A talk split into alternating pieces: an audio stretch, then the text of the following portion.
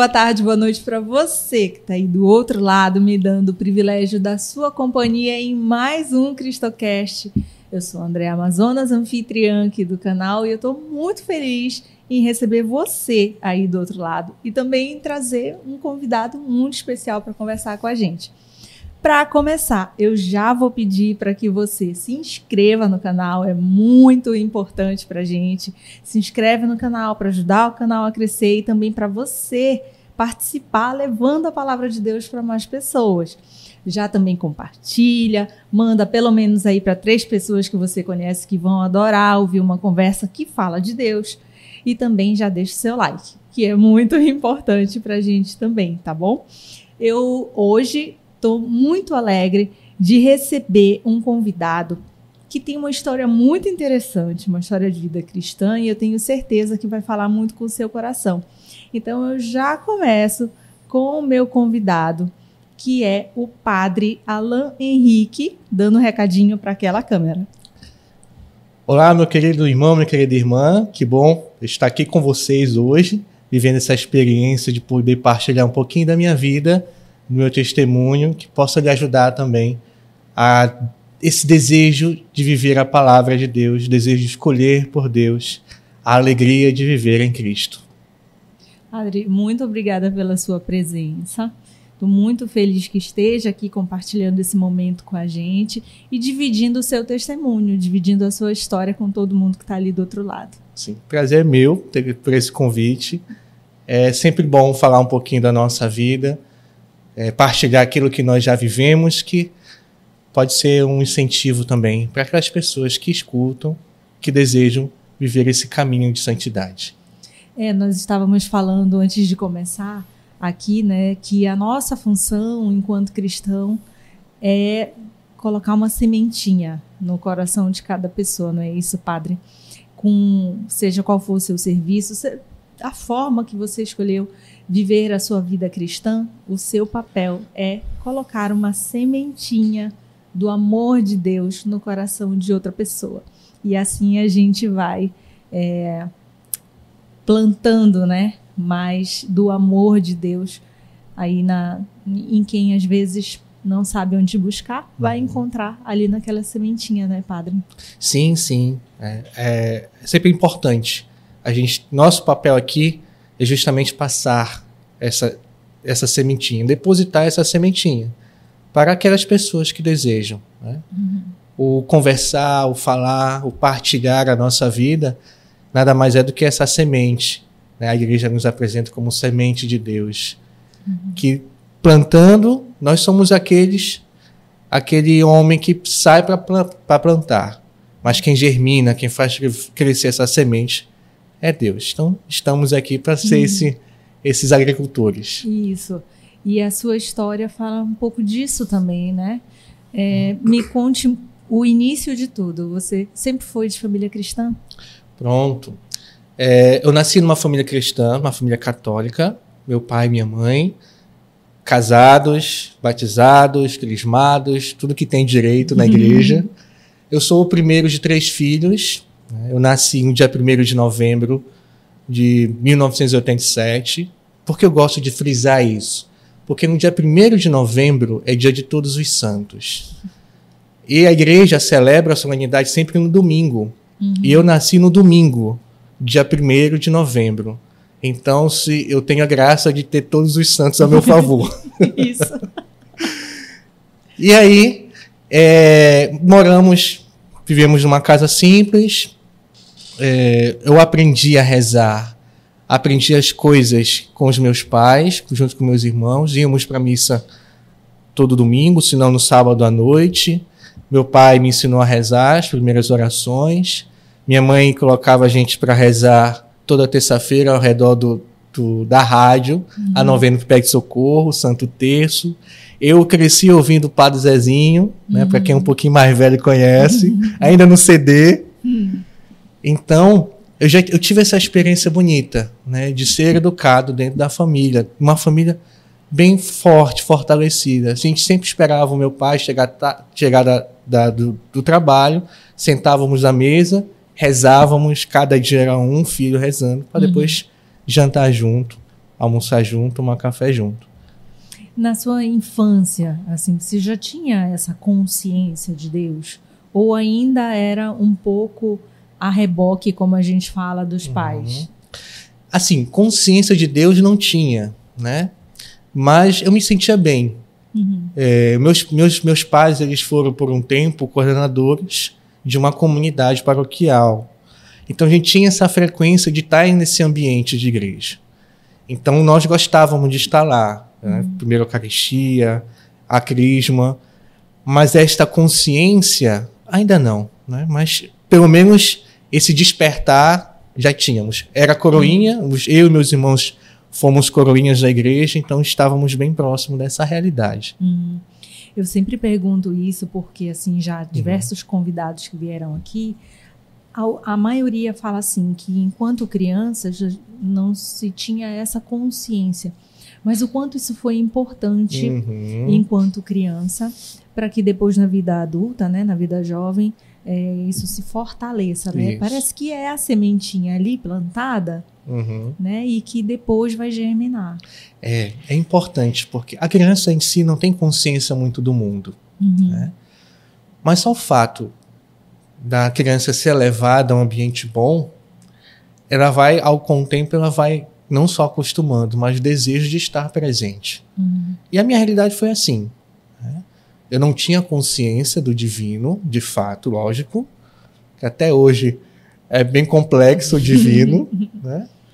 mas o desejo de estar na igreja, o desejo de, de ter, estar num ambiente saudável, eu já tinha, já ficava feliz, já estava contente. Uhum. E aos poucos, né, com a, com a minha, da, minha, da minha história de vida, eh, vai amadurecendo tudo isso. Então, como foi assim já a partir da sua adolescência? Como isso teve continuidade? É, eu digo que na minha vida existem alguns pontos fundamentais que foram virada de chave na minha vida. Desde um período, um tempo, quando eu tinha uns 12, 13 anos, meus pais se separaram né, de uma forma bem dura, bem dramática. Meu pai se separou da minha mãe. E aí, naquele período, minha mãe precisou trabalhar para cuidar da casa e eu me senti é, maduro o suficiente ou precisando amadurecer para cuidar dos meus irmãos. A diferença de idade é um ano, um ano e meio. Uhum. Mas como mais velho, eu precisei amadurecer mais cedo. E aí eu trabalhava e estudava, estudava e conseguia alguns trabalhos, assim como estágio. Entrei no Senai, o Senai me proporcionou um estágio remunerado e tudo. Então, nesse período, nessa, nessa, quebra da minha família perfeita, eu tive um, um, de forma bem inconsciente, uma quebra também, um processo de distanciamento de Deus. Então, a minha adolescência foi esse processo de distanciar, porque inconscientemente eu culpava Deus Uhum. por esta quebra, que a minha família era perfeita, era abençoada por Ele. Uhum. E aí, com essa quebra, eu acabei inconscientemente culpando Deus e me afastando dele. Né? Entrei na faculdade, vivi, vivi essa experiência, meus amigos. Então, eu tive essa quebra e essa distância. A gente, enquanto adolescente, é, eu digo assim que é um bichinho indeciso, porque ou a gente é cheio de certezas, Sim. e a maioria são certezas erradas, Uhum. ou muito cheio de dúvidas também, Sim. Né? Ah, a gente, adolescente, faz muito questionamento, Uhum. né? E, e eu lembro, enquanto adolescente, de questionar a Deus. O curioso, assim, eu não questionava a existência de Deus. Uhum. Eu questionava, por exemplo, a igreja, ou eu questionava por que Deus faz isso, por que Uhum. permite aquilo, Sim. né? Mas para mim ele era ele, né? Uhum. E eu sentia naquele momento, enquanto adolescente, uma distância, que isso tudo é, o adolescente não tem maturidade para compreender sozinho, Sim. né? Daí a importância de estar numa comunidade, de estar participando de uma igreja, de estar Uhum. ali em comunhão com outras pessoas, né? Mas na sua realidade, como que foi?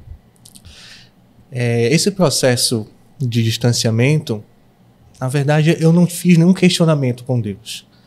a minha a culpa que eu, levi, que eu, que eu dei a ele me levou a um certo é, comodismo. Uhum. É, Eu sei que ele existe, mas para mim hoje não me interessa, Uhum. sabe? E aí foi esse processo de distanciamento. Mas uma coisa que que me deixou não tão distante foi a minha mãe. Hum. A mamãe foi essa mulher de oração. Enquanto eu e meus irmãos estavam se afastando da igreja, ela nunca deixou de ir para a igreja. Ela nunca deixou de rezar, Uhum. nunca deixou de interceder por nós. Eu estava num ambiente em que, por conta dessa situação, eu poderia entrar no mundo das drogas fácil. Uhum. Na minha rua tinha boca de fumo, Uhum. né? Revoltado, não queria saber mais da vida, e eu poderia entrar eu e meus irmãos tranquilamente. Uhum. Mas hoje eu percebo que isso não aconteceu pela oração da minha mãe, Por intercessão. por intercessão dela. né? E ela rezou muito. né? E, e hoje eu percebo que, por mais que eu estava distante, de, eu me afastei de Deus, Deus não se afastou de mim. Porque Ele me, me livrou de muita coisa. Uhum. E a principal dela é isso, né? Me perder no mundo. Graças à intercessão da minha mãe. Poder de uma mãe que ora. Ah, sim. A poder, poder da- que a mãe que ora é formidável. Sim. né? Formidável. E durante esse período, eu precisei morar longe, fora de casa, porque eu precisei morar com meus, meus avós, porque eu consegui passar na faculdade. E essa faculdade foi, eu tenho a plena certeza que foi, eh, foi milagre de Deus de me proporcionar essa faculdade. Hum. Foi o período do ProUni, acho que foi o primeiro ano que surgiu o ProUni. Uhum. Eu fiz a, a- o Enem por fazer, não queria nada com nada. Eu vou fazer por fazer para ver se como é que tá a minha, a minha redação. Tirei uma, uma, uma nota péssima. Descobri o ProUni, ah, vou tentar aqui. Eu não sei como tá agora, né? Mas na época eram cinco opções de cursos para te escolher. Integral ou, ou- ou parcial. Aí eu escolhi quatro, eu escolhi ciência da computação, engenharia da computação. A quinta eu olhei esse design gráfico. Mas que é isso? Eu acho que mexe alguma coisa de computador. Como eu gostava de computador, ah, vou, vou entrar aqui. Consegui passar, ganhei uma bolsa integral, fiz a, a, a, a faculdade, uma, uma faculdade particular. O curso era caro na época, não sei como está agora, e eu consegui integral. E nisso eu precisei morar com os meus avós, porque era mais perto da faculdade. Eu fazia, fiz faculdade na Augusto Montenegro. Meus avós moravam eh, perto do bosque, Uhum. João Pará. E eu, minha mãe morava em Ananindeua, lá na estrada do Margarita, era muito longe. Então, durante a semana, eu morava com os meus avós e fim de semana ia para casa da minha mãe. Nesse período, foi um período muito. Assim, digo que é um outro divisor de águas. Hum. Que é o período que eu me aproximei muito dos meus avós maternos, já era muito, bem próximo. Peguei como referência de, de homem o meu avô, que ó, eu, eu, eu me afastei do meu pai aos 12 anos. Uhum. Eu entrei na faculdade aos 17. Aos 12 anos é um período em que o, o, a, a- a- o adolescente se conhece. É. Né? O homem vê o seu corpo crescer, a, su, é, é, a sua barba e tudo. Então eu não. O, a, a- o meu primeiro. é, é, meu primeiro tirar a barba foi sozinho. E eu me lasquei todinho. Fiquei todo arrebentado meu rosto. Mas eu consegui sozinho. E outras coisas mais que, que para o homem, ou, ou a mulher, para o jovem, é muito importante a presença dos pais ali, Isso. que é referência. Uhum. Eu não tinha referência. Como eu morei com meu avô, a minha referência paterna era o meu avô. Uhum. E meu avô me aproximou muito de mim. Então, nesse período eu ainda estava longe da igreja. Meus avós maternos, eles eram da paróquia Santa Cruz. Eles praticamente fundaram quase todas as pastorais da paróquia. Nossa. Então, a eles... Santa Cruz não, Almirante Barroso? Almirante Barroso. Uhum. Então, eles, eles foram frequentíssimos, assim. E meu avô sempre me dizia, filho, volta para a igreja. Você tem ido para missa, volta. Não, eu vou outro dia. Não, porque hoje eu preciso fazer o trabalho da faculdade. Não, hoje eu tenho aquilo, tenho Uhum. aquilo, depois eu vou. E aí foi esse período de distanciamento da minha mãe aproximamento dos meus avós. E faculdade é faculdade, né? Tem suas coisas boas, o estudo, mas os ambientes não são lá muito bons. Exato. Então, ali eu acabei entrando em algumas realidades que eu não tinha entrado antes, mas pela graça de Deus, eu não fui a fundo. Uhum. Né? Quando estava terminando a faculdade, meu avô morreu. Nossa. Ele tá- morreu de câncer. Então foi o, aí foi o outro divisor, né, de águas, porque a minha figura paterna me deixou de novo. Uhum. Foi tão trágico para mim que eu não consegui ir nem pro velório e nem pro enterro dele. Eu não consegui ir. Então ali eu estava desnorteado. Numa missa de sétimo dia dele, foi na, paró- na- no Santuário de Fátima. É, acho que não foi, não, sei, não lembro o período da missa, não sei se foi, a- acho que foi o ofertório. Eu lembrei muito da, da voz dele na minha mente. Filho, volta para a igreja. Volta para a igreja. E ali foi o recomeço. né? Eu, tô, até, eu até me emociono. Eu junto. É, porque foi muito forte. E aí foi o retornar para a igreja. Então foi meu terceiro período de vida, que foi retornar para a igreja. E aí aos pouquinhos eu fui organizando a minha vida até retornar para a vida da igreja, começando com as missas. Padre, assim, eu acredito muito que Deus usa as pessoas puras, as pessoas que, que nos amam também. Uhum. E, e ele encontra uma forma Sim.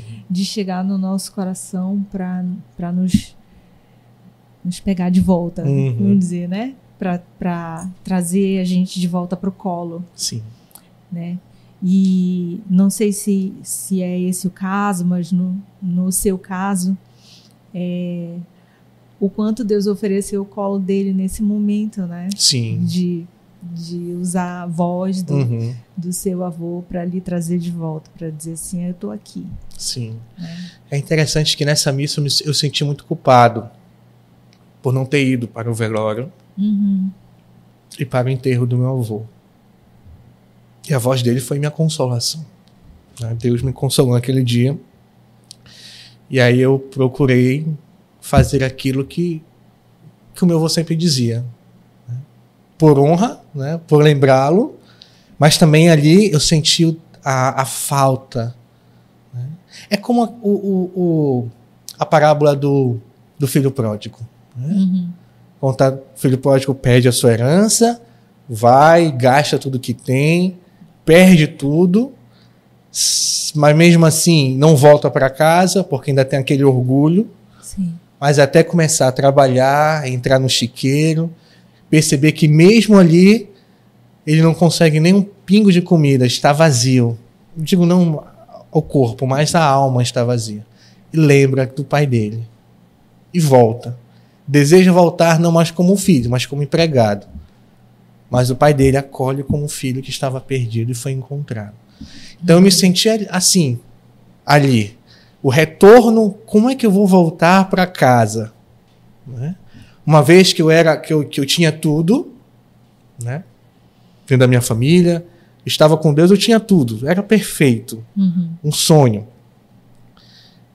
Perdi tudo, gastei tudo no mundo, caí em si na missa do meu avô. E agora? Como é que eu faço para voltar? E aí eu, eu comecei a ir a algumas igrejas, participei, participei um tempo na, na Santa Cruz, Uhum. do meu avô, né? Fiquei uns seis meses lá. Naquele momento eu fui chamado por um amigo meu, que era coroinha comigo em Ananindeua.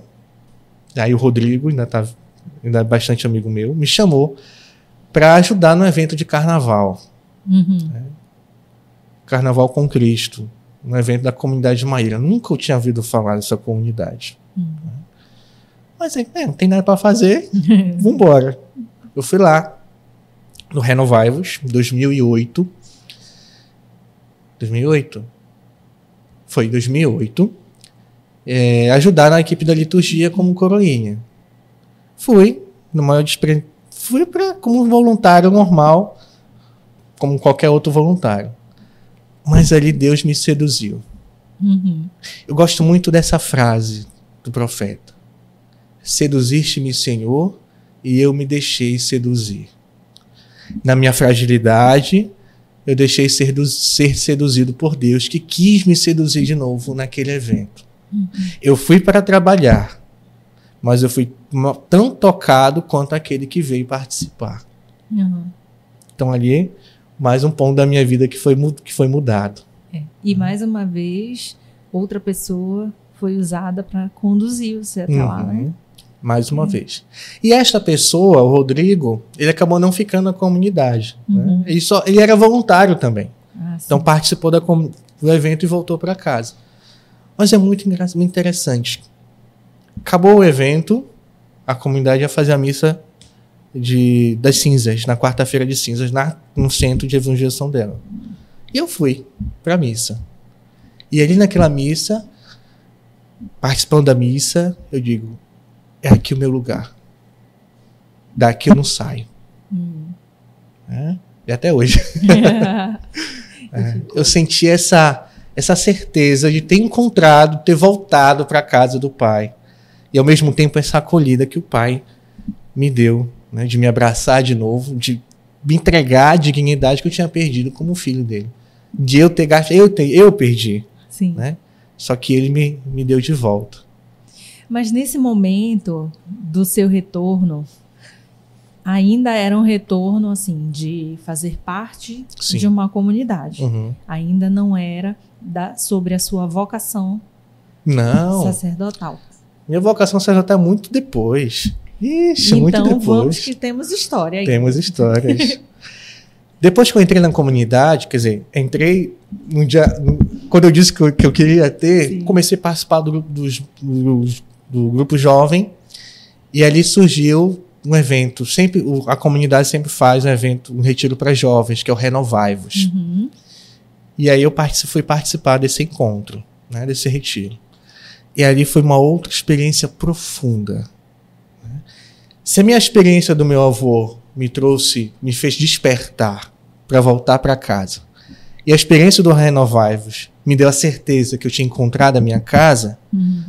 A do, re, do reencontrar foi uma experiência de cura. Diante da perda do meu pai, a perda, ele está vivo, mas diante da perda presencial, presencial que se afastou, e a perda também do meu avô, que morreu pela culpa que eu tinha sentido. Uhum. Então, aquele retiro foi o retiro de chororô. Eu chorei a beça. Pensa no homem que chorou. Começou na sexta, terminou no domingo. Foi três dias, três dias de choro. Eu sou dessas, viu, padre? Não vou dizer mesmo. Mas foi uma experiência muito profunda. Uhum. Assim, uma experiência de, de perdão. Ali eu fui perdoado. Ali eu fui perdoado. Ali eu comecei a ter essa proximidade maior com Deus que eu tinha na infância, perdi na adolescência foi resgatado agora. Uhum. Já, eu já tinha, nessa época, já tinha 19 anos, 19 para 20 anos. Então foi esse outro processo de pronto. O processo de cura está acontecendo. Né? O processo de cura começou ali. Né? Uhum. Com meu avô, terminou. Foi cura mesmo. Mas com meu pai, começou naquele retiro, uhum. né? que perdurou um pouco. Perdurou bastante. Então, eu fiz essa experiência com Deus no Renovai-vos. Fiquei mais engajado na comunidade. Foi o período que eu estava terminando a faculdade de design gráfico. É, depois eu comecei a trabalhar em minha área e continuei na comunidade. Né? Eu não, sei, eu não sei se algumas pessoas sabem, mas numa nova comunidade, a comunidade de Maíra é uma nova comunidade. Sim, inclusive então, lhe perguntar sobre isso. Isso. Tem um processo de engajamento né? Que a gente passa pelo vocacional. Depois do vocacional, a gente entra no chamado, na comunidade chamada discipulado, pré-discipulado, discipulado, depois chega, digamos assim, ao final, que é o consagrado na comunidade. Uhum. Então, eu, eu trabalhei esse processo na comunidade. Entrei no vocacional, fiz a experiência do vocacional, comecei a fazer a experiência do discipulado.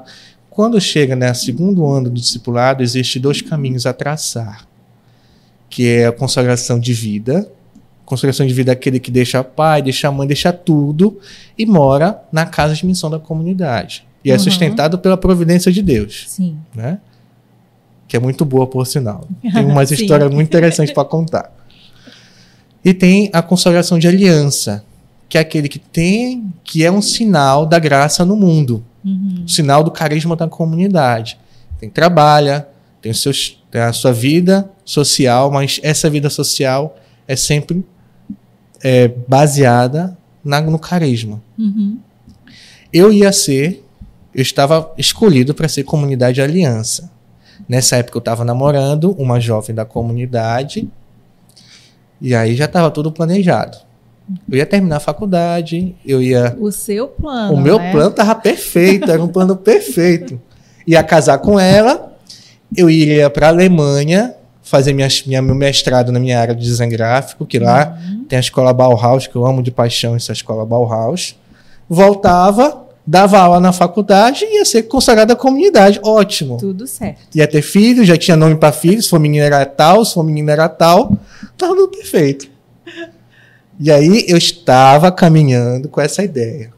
Tudo planejado.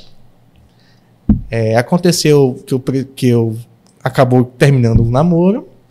Esse namoro com essa jovem. Fiquei um bom tempo sem namorar. Depois namorei de novo dentro de uma jovem da comunidade. Nesse período já tinha me formado, estava trabalhando. Só que aí, nesse segundo namoro, eu percebi que esta jovem tinha uma vocação. Que eu estava atrapalhando essa vocação. Uhum. Então eu conversei com ela, então vamos terminar o namoro? Só que aqui vem a esperteza de Deus. Porque quem estava atrapalhando a vocação do outro era ela atrapalhando a minha vocação, sem eu saber. Eu ia lhe perguntar se ela tinha também essa visão do contrário, né? E ela não tinha, nem eu.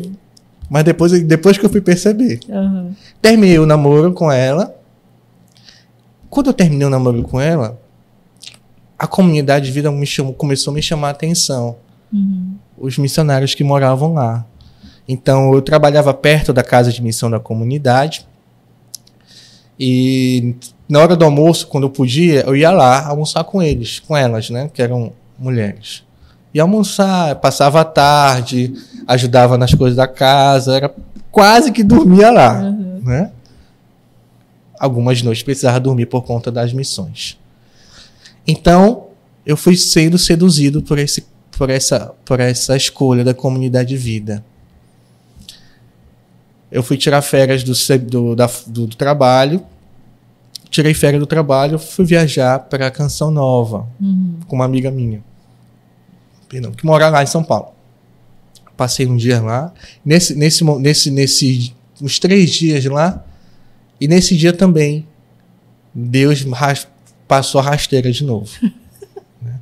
Aqui eu digo que foi a conversão de São Paulo. Porque eu fui para lá com uma ideia Uhum. e voltei totalmente, totalmente diferente. Eu voltei já dizendo para a mãe, mãe, o negócio é o seguinte, eu vou ser comunidade de vida Já decidido. já decidido. Conversei com, a, com, a, com as minhas formadoras. Eu vou ser comunidade de vida. Aí eu fui pro trabalho. Falei, olha, eu, vou, eu fui em janeiro, em fevereiro eu voltei. Eu vou ficar só um mês de fevereiro. Porque isso, eu fui bem franco com eles. Sim. Bem franco com o meu chefe, né? O dono da, da empresa. Ele acolheu super bem. Ele falou, não, tudo bem. Ele não é católico. Uhum. Quer dizer, ele não é frequente Uhum. mas ele colheu super bem, né? Até me ajudou nesse processo de, de, de seguro desemprego, essas toda. A parte mais difícil foi a minha mãe, né? Falar É pra ela. É. Porque querendo ou não, eu ainda era o pilar da casa. Ah, sim, compreendo. Ela, ela, ela me olhava como um parceiro dela de ajudar em tudo, Uhum. até na educação dos meus irmãos. Uhum. Mas aí eu fui. ah, já tá decidido, tá decidido, vou enfrentar. Uhum. Aí eu comecei a explicar para ela. Não foi tão difícil, porque minha mãe também já começar, começou a entender o que era a comunidade, quem era a comunidade de Maíra. Uhum. Pelos eventos que aconteciam, eu levava ela, algumas amizades que ela fez lá dentro. Mas lógico, me afastar da minha mãe doeu, Uhum. né? Doeu bastante. Mas eu estava decidido. né? É como, como, como Paulo, né? Que cai do cavalo, uma semana depois já está convertido. Sim. Né? Assim foi rápido. A minha vida foi rápida. E aí eu comecei a fazer o processo. Né? A preparação para entrar na comunidade de vida. E entrei na comunidade de vida. Né? Eu fui o primeiro homem na comunidade de vida da comunidade de Maíra. E vivi essa experiência lá. Pronto, para mim tá ótimo. Acabou. Cheguei no meu auge, você consagrado à comunidade de vida. Se casar, casou. Se não casar, posso ser celibatário. Então, também ia perguntar isso. Quando você é membro, eu, eu tenho amigos que são tanto membros uhum. de aliança quanto de vida, só que de outra comunidade, né? E aí eu compreendi, aprendi assim, uhum. que mesmo você sendo membro de vida, Sim. você também pode casar, ter a uhum. sua família ali, vivendo de acordo né, com isso. Sim. São membros de vida, Sim. né? É. Também é possível fazer. É, como membros de aliança também. Uhum. Não é isso? Isso, isso. É, quando eu entrei na comunidade de vida, aquela ideia de casar já tinha bem esfriado. Uhum. Eu já não estava fazendo projeto nenhum. Né? Eu já, já tinha batido. É, já tinha apanhado várias vezes, mas quer saber, vou fazer projeto nenhum, não. Chega de apanhar. mas eu fui e eu pensei, acho que é isso, né? Uhum. Se for para casar, ótimo. Se não, vou ser consagrado celibatário e vou viver minha missão aqui. É porque a gente vai vendo o caminho vai se abrindo, né? É. é. E a gente, a, a partir do momento que uhum. se dispõe a ver, a deixa eu ver aqui melhor, o que, que Deus está me mostrando. Uhum a partir do momento que a gente se propõe a se aprofundar naquilo, Sim. aí os caminhos vão se abrindo, é. né? E, e, a gente vai ficando mais seguro para tomar a decisão, uhum. não é uhum. isso? Uma coisa interessante que eu, que eu lembrei agora, que eu passei por cima, hum. eu, eu, citei, só que eu não expliquei. Né? Ah. Acho que é interessante. A questão da minha profissão. Né? Certo. Eu digo que foi dado por Deus, foi um milagre. Né? E realmente foi. Tanto é que na, no dia da minha ortóloga eu falei: Isso que o Senhor me deu, vai ser consagrado para a igreja. Quando precisar, estou aqui uhum. para trabalhar para a igreja. Pronto. Quando eu entrei na comunidade de vida, eu precisei renunciar a isso, uhum. né? Porque era uma outra vida. E eu gosto muito dessa área, né? Eu sou apaixonado por essa área. Tá bom, se é para fazer isso à tua vontade, vou renunciar aquilo que tu me deu, né? Como Jó, né? Se a gente, se alegra com coisas boas, por que não com coisas ruins? Deus dá, Deus tira. Beleza. Entrei na comunidade, comecei a viver na comunidade de vida, e este dom que eu tinha renunciado, a comunidade começou a precisar. Olha só. Então eu comecei a trabalhar nessa área para a igreja. Né? Aquilo que eu sempre gostei de fazer, eu renunciei para uma coisa muito maior, lógico, mas Deus é tão bom, né? Deus é tão maravilhoso que tudo que a gente renuncia por Ele, ele dá novamente. Hum. Né? E aí foi com essa, com essa profissão que eu comecei a trabalhar também ainda como discípulo nessa área lá na comunidade. Pois bem, chegou numa missa onde eu estava ajudando como coroinha na comunidade. Como a gente não, tem, não tinha padre na época, a gente chamava padres convidados, amigos da comunidade.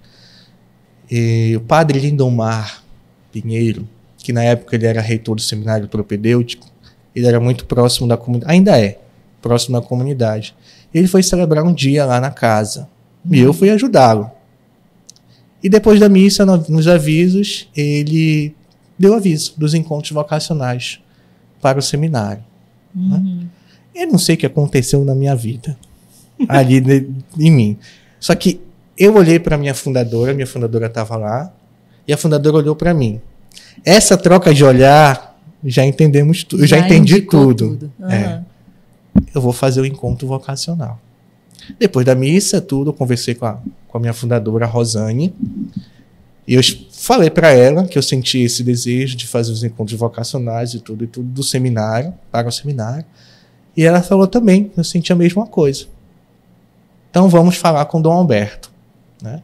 Por que falar com Dom Alberto? Porque como eu sou de uma nova comunidade, e a minha casa não tem seminário uhum. ainda, eu precisava traçar um trajeto novo na comunidade. Certo. Então, nada melhor que nos ajudar o bispo da, da nossa arquidiocese, o Dom Alberto. Conversamos com o Dom Alberto, o Dom Alberto indicou para ir fazer os encontros vocacionais da Arquidiocese. Eu fui fazer alguns encontros, eu não consegui me encaixar, voltei para Rosane Rosane, minha fundadora. Eu não consegui me encaixar nos encontros vocacionais. Não estou afim de muito mais, não tô afim de ir mais não. Mas o desejo de ser padre ainda persiste. Então, pausa na pausa. história. Aí já tinha o desejo de ser padre, então. Sim. No encontro vocacional como é. A gente está falando para uhum. quem também não conhece nada da vida da igreja, né? uhum. né? É, como é esse encontro vocacional? O que é que as pessoas vão buscar no Pronto. encontro vocacional? Uhum. É boa essa pergunta, porque além de ser membro da comunidade, hoje eu sou reitor do seminário propedêutico. Olha, tá vendo? e, e, e, eu sou responsável pelos encontros vocacionais do seminário. É, são coisas de Deus mesmo. Então, os encontros vocacionais é basicamente um lugar onde nós, nós somos chamados a entender quem somos. Mas é apenas para quem quer viver uma vida é, celibatária. Pronto. É, no seminário, tanto no uhum. seminário quanto na comunidade, é mais assim de forma bem geral. Estou fazendo pergunta que é. pode ser boba, viu, padre? Não, mas... mas é ótima. Tá. E de forma bem geral, existem duas etapas dos encontros vocacionais, de tá. forma bem geral. A primeira, saber qual é a nossa vocação. Uhum. Saber que nós temos uma vocação. Todos nós temos uma vocação, dentro uhum. das quatro dimensões que a nossa igreja apresenta. Antes disso, nós temos uma vocação que é universal, uhum. que é a vida. Nós somos chamados à vida. Né? Nós somos chamados a viver e amar. Partindo desse princípio, os encontros vocacionais apresentam para nós, no primeiro momento, as quatro dimensões, que é a vida matrimonial, a vida sacerdotal, a vida religiosa e a vida chamada laical, uhum. né? que é aquele, aquele que não casa. É aquele que não casa, mas tem o desejo de servir a igreja. Né? Que são celibatários, aqueles que, ofer que ofertam a sua vida para a igreja, uhum. né, a sua profissão, e que não desejam casar. Então, esse é o primeiro ponto. Então, o primeiro passo, dentro do encontro vocacional, você, né, você que deseja, por exemplo, viver essa experiência, é o primeiro passo é saber que você tem um chamado. Uhum. Você é chamada a um desses quatro pontos. Né? Por exemplo, você, né? Você é mãe. Uhum. A sua vocação é ser mãe. Não é isso? Isso. E jornalista também, né? Também. Pronto. Mas Deus lhe chama, em primeira instância, aquilo que é mais valioso, que é a maternidade. Uhum. Então, a partir desse, desse ponto, é, aí começa a diferenciar. Por exemplo, a comunidade de Maíra, é, no segundo momento, a gente vai trabalhar a dimensão do carisma nessas quatro dimensões. Porque eu posso ser, hoje, eu posso ser casado, eu posso ser solteiro, ou eu posso ser padre dentro da comunidade de Maíra. Uhum. Tá? No seminário, o segundo momento, já vamos direcionar exclusivamente para a, a dimensão sacerdotal. Uhum. O que é ser padre? E uhum. existe uma profundidade imensa e bonita na vida do padre. Né? O padre não é só aquele que reza. Hoje, pela necessidade da igreja, ele precisa ser administrador, ele precisa de vez entender de, de, de leis, ele precisa entender de arquitetura, precisa entender de muita coisa. É que a igreja nos, nos exige hoje. Né? Uhum. Mas é a dimensão bonita da vida sacerdotal. Né? Quando eu fui para os encontros vocacionais lá do seminário, o que eu não consegui me encaixar? Na dinâmica que, que foi feito os encontros. Hum, certo. Né? A dinâmica, essa dinâmica. Mas o desejo de ser padre ainda existiu. Mas quando foi que o senhor disse assim: posso ser padre? Foi nesse troca de olhar da minha fundadora. Foi aí. Né? Anunciou o encontro. Isso. E veio. Veio, despertou. Que legal. Eu, eu refletindo isso, depois de anos, né? Agora, eu venho refletindo isso é, essa semente já existia dentro de mim. Uhum. Só que não, tinha, não era o momento de, de desabrochar. Uhum. Mas essa semente já foi plantada. Como? A minha infância. Foi na minha infância isso.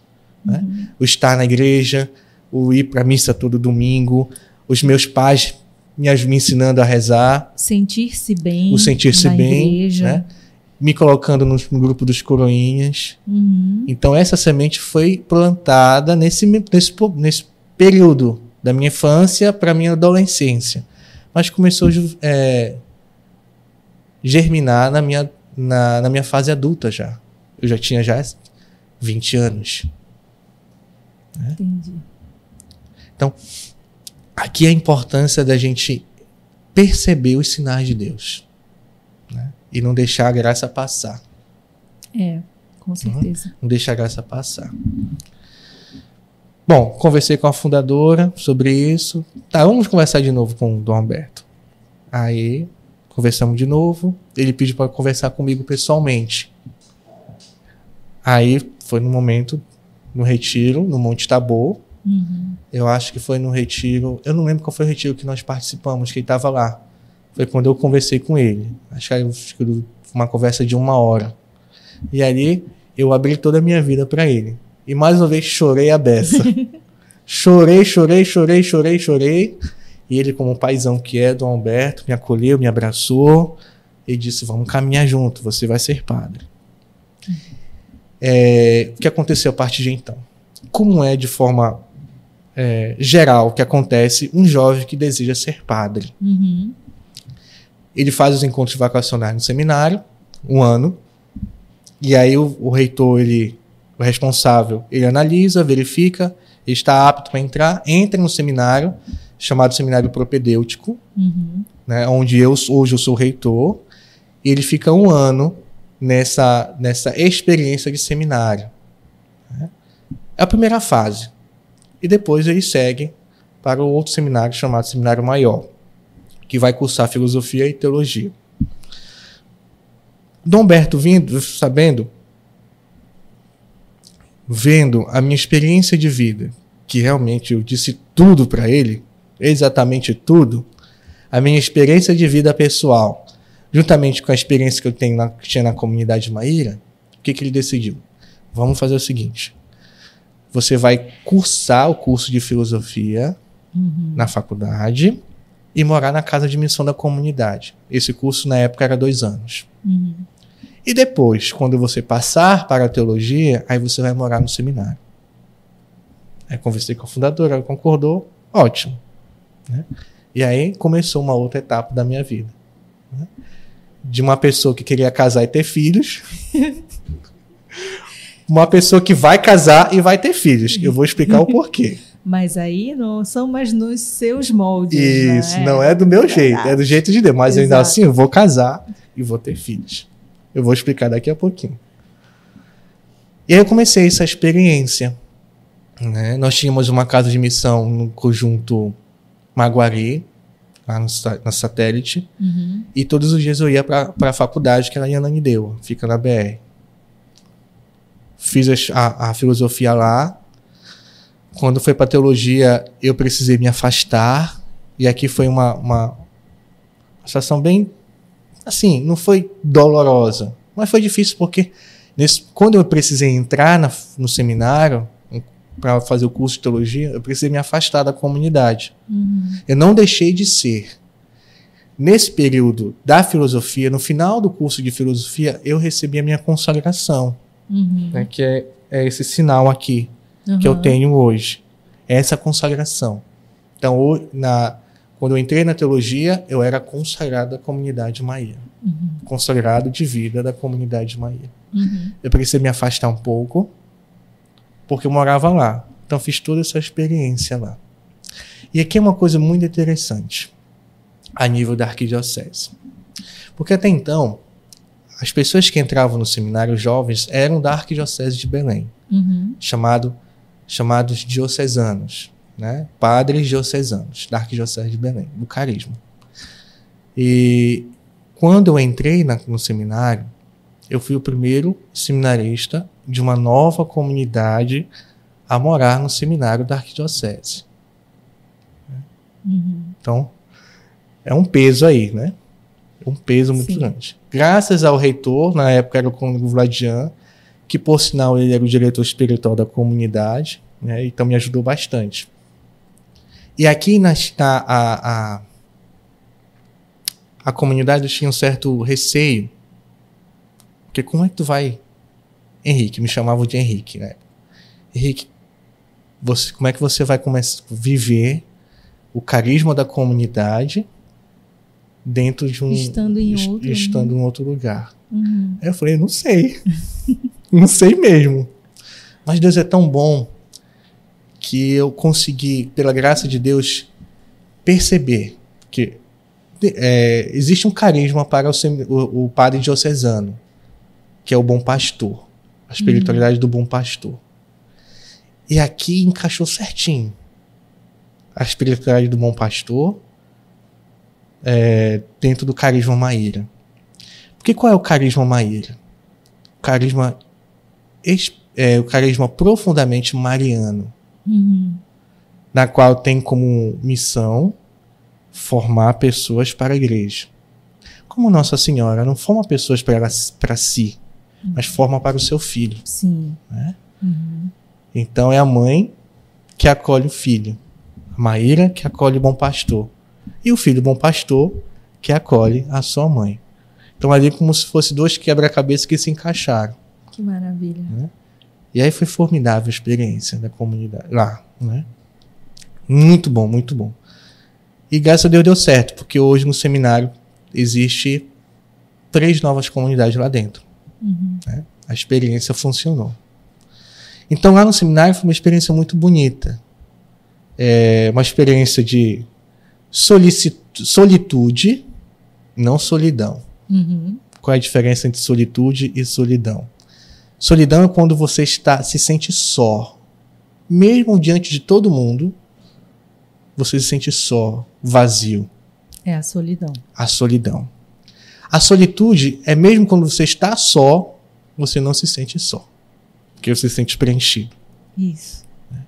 Então a experiência no seminário foi isso, foi uma, uma experiência de solitude, porque eu estava longe da minha comunidade, mas eu não me sentia só. Hum. Eu não me sentia só. Porque o carisma vinha, veio comigo. Né? Veio dentro do meu coração. E ali é muito interessante, porque ali eu comecei a viver a minha experiência de comunidade dentro do seminário, e querendo ou não, acabou influenciando o relacionamento com meus irmãos. Uhum. Positivamente. Né? A questão de, de fraternidade, de estar próximo, de conversar, de brincar, de rezar, uhum. eu acabei influenciando os meus irmãos do seminário nessa, nessa dinâmica. Né? Então, fiquei quatro anos no seminário. É, em 2019, 2018, eu saí do seminário, final de 2018, que eu terminei meu, minha, minha, meu período formativo e passo para um outro período, na qual eu, eu eu precisaria morar numa paróquia antes de ser diácono, ah. ainda como um seminarista. Certo. A gente brinca no seminário que quando a gente sai, a gente nem é seminarista, porque não está no seminário, e nem é ordenado porque ainda não foi. Então a gente é um nada. Então eu fui ver. Só vai servir. É, eu fui viver como nada numa paróquia, onde a comunidade Maíra fazia missão, tinha uma casa de missão, que é na Ilha de Mosqueiro, uhum. no bairro do Carananduba. Então eu fui morar lá com o padre, na época o padre Glebson, o pároco, que inclusive é muito amigo da comunidade. Né? Vejam que são coisas que Deus vai colocando. Exatamente. Né? É. Simples, o quebra-cabeça vai montando. Vai montando. E aí eu morei com ele um ano. Uhum. Os primeiros seis meses, sendo nada, ajudando e estando. E aí eu estava próximo da comunidade também, vivia a realidade da comunidade Maíra, porque tinha uma casa de missão lá, e também a realidade paroquial, porque eu precisava, porque ia ser padre. Uhum. Em julho de 2019 eu fui ordenado diácono com a minha turma, foram uhum. seis, cinco, perdão. Foi uma, uma celebração comunitária. Comunitária, é, comunitária. E aí nessa, nessa, nessa é, só uma coisa. Eu vou voltar um pouquinho. Certo. Porque é uma outra coisa fantástica. No final do, de dezembro, quando o Dom Alberto fez uma reunião comigo, com os meninos da minha turma, dizendo para onde nós iríamos no ano seguinte, de 2019, ele também apresentou para nós as datas de ordenação. Uhum. E já deixou fixo a data para todos no dia 6 de julho, que é a ordenação diaconal, e apresentou algumas datas para a ordenação presbiteral. Antes disso, eu estava rezando muito para que a Nossa Senhora me desse um presente de poder ser ordenado dia 12 de dezembro, porque eu sou devoto de Nossa Senhora de Guadalupe. Sim, Né? 12 de dezembro. E aí, eu brincando com os meus, os meus irmãos lá, quem sabe, se, de- se a Nossa me der essa graça de me dar esse presente, eu vou ficar muito feliz.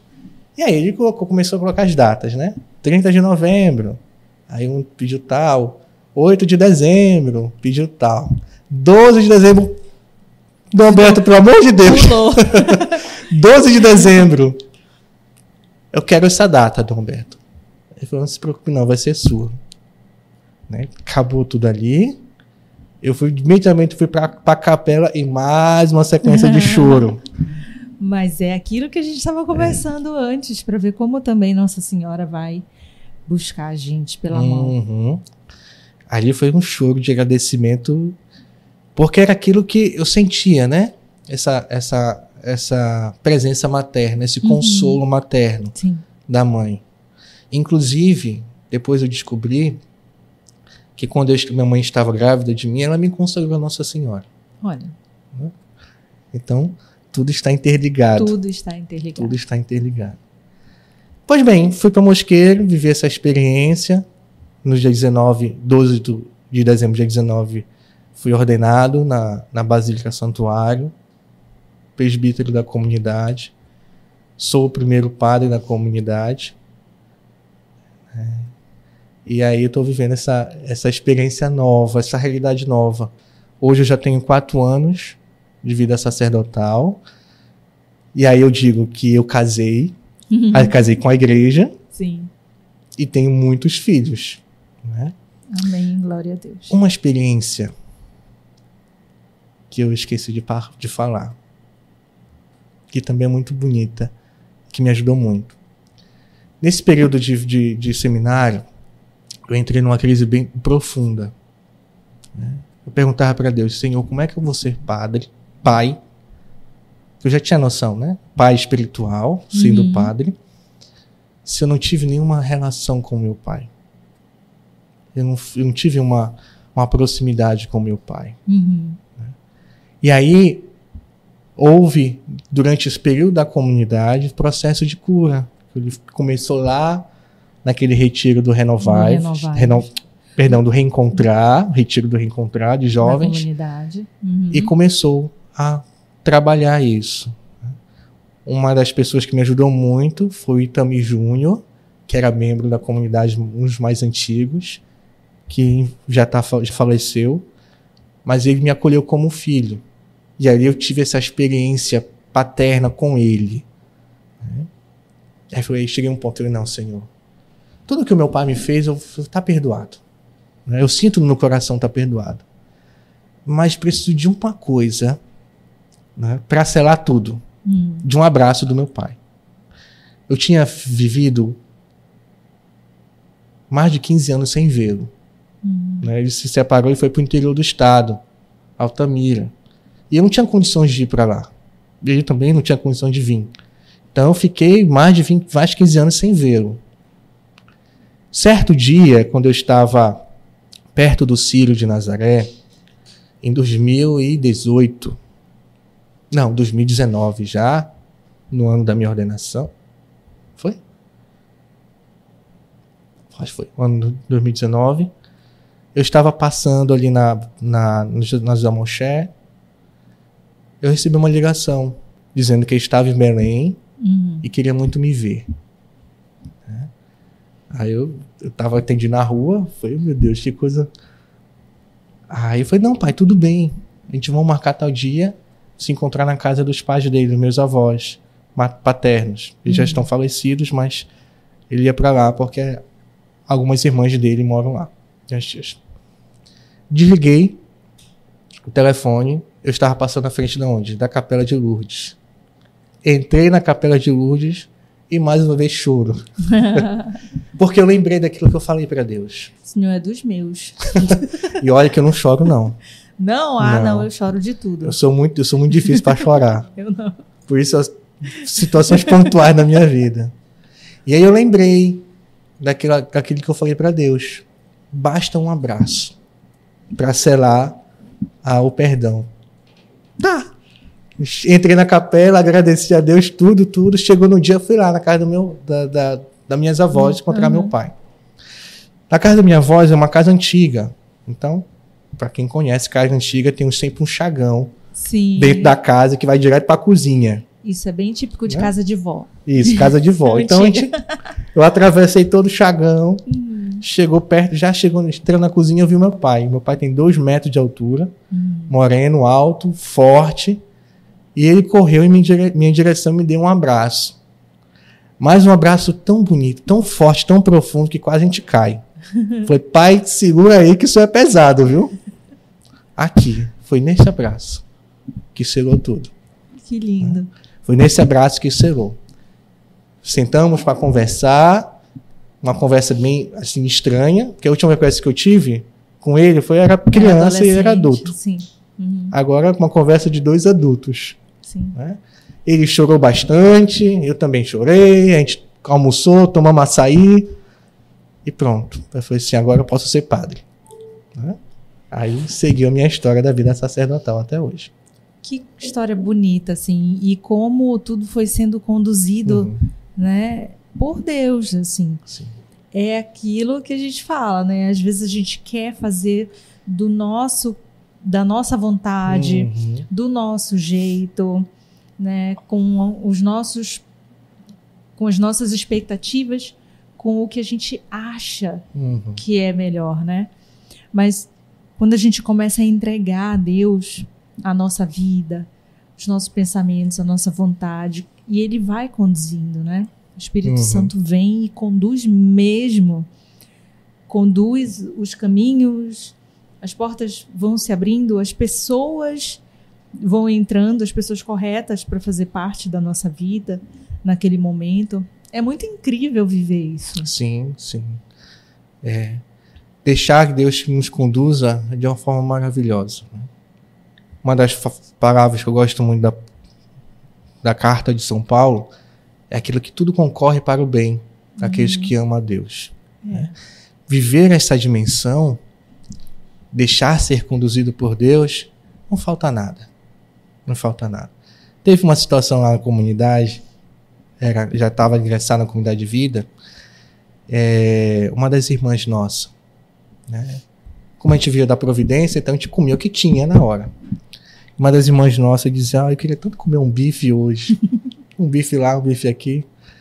Aí do nada, perto do almoço, chega uma, uma das que participavam da comunidade, entregou para fulano: Olha, fulana, tá aqui um presente para ti. Alguém mandou. Quando viu o que que era, um pedaço de bife. a providência, quando a gente começa a compreender é. o que é a providência divina, uhum. é muito maravilhoso. É, e então a gente teve aqui o, o, o exemplo de vida do padre e começou a experiência lá naquele primeiro retiro, lá Sim. na comunidade. Uhum. E vocês vão ter um retiro agora. Sim. Me fale um pouquinho desse retiro. Pronto. É, o retiro do Renovivos, nós vamos fazer agora no período de carnaval de 10 a 13 de fevereiro, uhum. lá no ginásio da escola do Colégio Santo Antônio, na Cidade de Vasconcelos. Uhum. E é um estilo de graça. Né? Não custa nada para entrar, não paga para entrar, não paga para sair.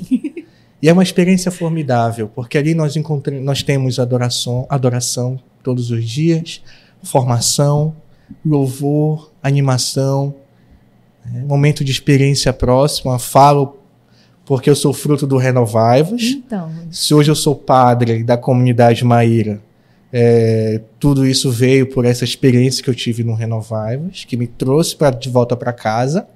Né? E, e ali é uma experiência bonita. E esse ano tem uma novidade. é porque nós conseguimos, graças a Deus, que todos os bispos estivessem lá. Uhum. Então, todos os bispos vão celebrar uma missa do dia, né? do, reno, do encontro, do Renovai-vos. É... Lá também nós temos espaço para criança. Né? Você que tem criança em casa, né? não tem problema, pode levar. Nós temos espaço de evangelização de muito, muito bom para criança. Nós temos espaço para, para lanchonete, uhum. para aconselhamento, para as confissões. Então é um momento de sair um pouco do mundo. Né? Nós somos chamados a nos alegrar. Uhum. Nada melhor do que alegrar naquilo que é, que é importante, que é alegrar com Cristo. Com sermos renovados com Ele. E onde a gente consegue as informações? Pronto, nós temos as nossas redes sociais, né? Underline Somaíra, Instagram ou Facebook. Também você pode estar conosco no nosso centro de evangelização, que fica na capela do Colégio Santo Antônio, ali do lado, a entrada do lado uhum. da, do Hospital da Ordem Terceira. Né? Estamos lá é, todos os dias, inclusive nas quintas-feiras nós temos nosso grupo de oração, com adoração ao Santíssimo Sacramento, com o nosso neodiácono. Uhum. Nós temos o diácono permanente agora, que é o Denilson Leite, o diácono Denilson, que ministra adoração conosco. Nós temos celebrações eucarísticas todo sábado às 18, domingo às 9h30 da manhã. Inclusive, o diácono Denilson já foi indicado aqui. Já? Já, quero fazer o convite, viu, Ele diácono? me falou. Então, estamos aguardando que ele venha. Ah, então. por mim tá liberado, viu? Só depende dele. Isso. Vamos combinar. Com certeza vai ser um testemunho muito bonito aqui de vida dele também. Sim. Padre, estou muito feliz de lhe receber, mas eu quero encerrar com uma última pergunta. Pergunte. Por que vale a pena crer? Ah, Dá precisa responder? Gente, por que vale a pena crer?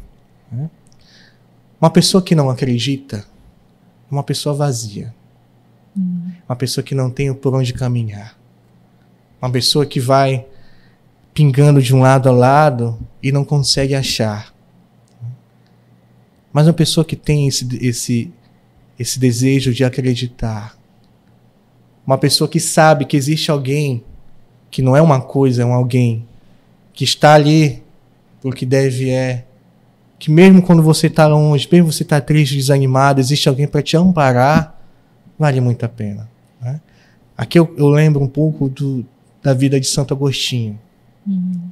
Santo Agostinho era um, era um homem culto, inteligentíssimo, eloquente, mas sempre fazia, sempre ia de um lugar para um outro, porque sempre faltava alguma coisa. Uhum.